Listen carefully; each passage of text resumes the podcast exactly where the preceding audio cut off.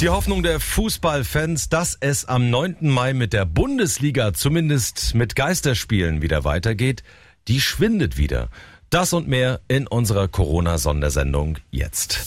Regenbogen 2. Corona aktuell. Ja, ein Wochenende mit Fußball ist erträglicher als eines ohne. Das hat der bayerische Ministerpräsident Markus Söder ja gesagt. Aber noch ist überhaupt nicht sicher, dass die Bundesliga auch am 9. Mai wieder starten kann mit Geisterspielen. Ja, Markus Söder rudert jetzt auch wieder zurück. Das Robert Koch Institut müsse dafür sein grünes Licht geben, sagte Söder gestern Abend in den ARD Tagesthemen. Nur das Robert Koch Institut ist bekanntermaßen skeptisch. Regenbogen 2 Reporter Jan Henner Reitze.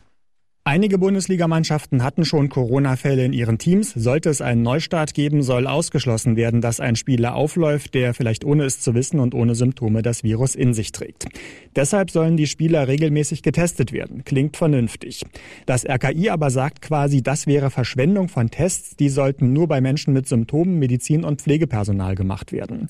Und auch Kanzlerin Merkel geht es bei der Diskussion um Lockerungen ja eher zu schnell. Also es ist noch alles andere als sicher, dass der Ball schnell wieder rollt gewollt. Und dazu kommt, die Gewerkschaft der Polizei hat sich jetzt auch gegen Geisterspiele in der Bundesliga ausgesprochen. Sie glaubt nämlich, dass sich dann die Fans vor den Stadien versammeln würden, um ihre Mannschaft zu unterstützen. Fußballspiele würden dann für die Polizei einen noch höheren Personalaufwand bedeuten und natürlich bestünde eine erhöhte Ansteckungsgefahr.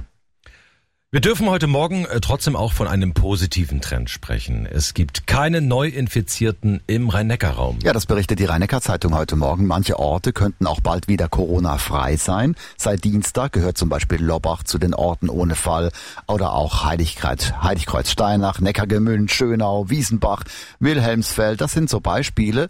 Äh, gleich um vier ging die Zahl der derzeit Erkrankten in Leimen zurück. Also man sieht insgesamt äh, die Gesamtzahl in der Region, die Gesamtzahl der Infizierten in der Region verharrt. Es kommen im Moment im rhein raum keine neuen dazu.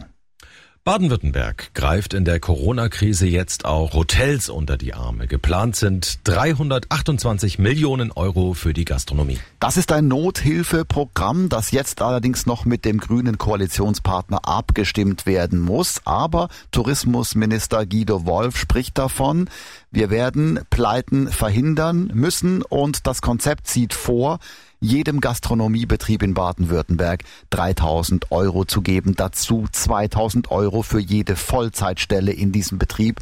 Dieses Geld muss nicht zurückgezahlt werden. Äh, schauen wir, wie die Details dann sein werden und dann berichten wir mehr darüber. Viele Menschen aus dem Elsass arbeiten ja in Deutschland. Sie dürfen dafür über die Grenze rüber, aber sie dürfen hier nicht einkaufen. Die Frage ist, ob sich das bessert. Also es sollte sich bessern. Das ist natürlich auch ein Unsinn. Baden-Württembergs Ministerpräsident Winfried Kretschmann will sich drum kümmern.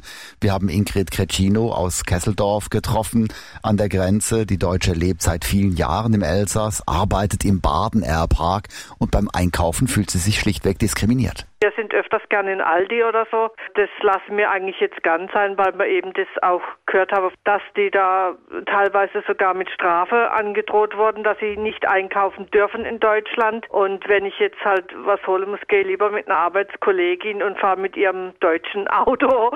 Ansonsten lasse ich es lieber. Also eine Diskriminierung, die umgehend abgeschafft werden sollte, fordert auch Frank Mentrup, der Karlsruher Oberbürgermeister. Und äh, der ist ja auch der Vorsitzende der Technologieregion und er hat eben einen Brandbrief an die baden-württembergische Landesregierung geschrieben. Wir bleiben gleich bei der Technologie, äh, dass sich der Waldorfer Software-Riese SAP mitten in der Krise von der Co-Chefin Jennifer Morgan trennt. Das überrascht schon sehr viele, weil sie ja gerade mal ein halbes Jahr an der Spitze des Konzerns stand. Ja, und damit geht ausgerechnet die einzige Frau an der Spitze eines DAX-Konzerns. Jennifer Morgan hat die SAP ja zusammen mit ihrem Kollegen Christian Klein geführt. Der macht den Job jetzt alleine und er sagt, äh, es habe keine persönlichen Differenzen gegeben. Er habe mit Jennifer Morgan äh, das abgesprochen, dass das in der Corona-Pandemie der bessere Weg sei, dass hier eine klare Führungsstruktur besser wäre bei der SAP. Klein meint, das Konzept der Doppelspitze sei nicht perfekt gewesen. Und noch weitere Fakten zu Corona zusammengefasst. Ja, die Zahl der Todesfälle in den USA ist gestern nach einer äh, Reuters-Zählung auf über 45.000 gestiegen, hat sich damit in etwa mehr als einer, in etwas mehr als einer Woche verdoppelt. Die Bundesregierung will medizinischem Personal bestimmte Einrichtungen in der Corona-Krise einen Mietwagen zur Verfügung stellen für den Weg zur Arbeit. Und die Grünen fordern jetzt ein Corona-Elterngeld bei geschlossenen Kitas. Regenbogen 2. Corona aktuell. Auch als Podcast und im Ticker auf regenbogen2.de. Wenn dir der Podcast gefallen hat, bewerte ihn bitte auf iTunes und schreib vielleicht einen Kommentar. Das hilft uns sichtbarer zu sein und den Podcast bekannter zu machen. Dankeschön.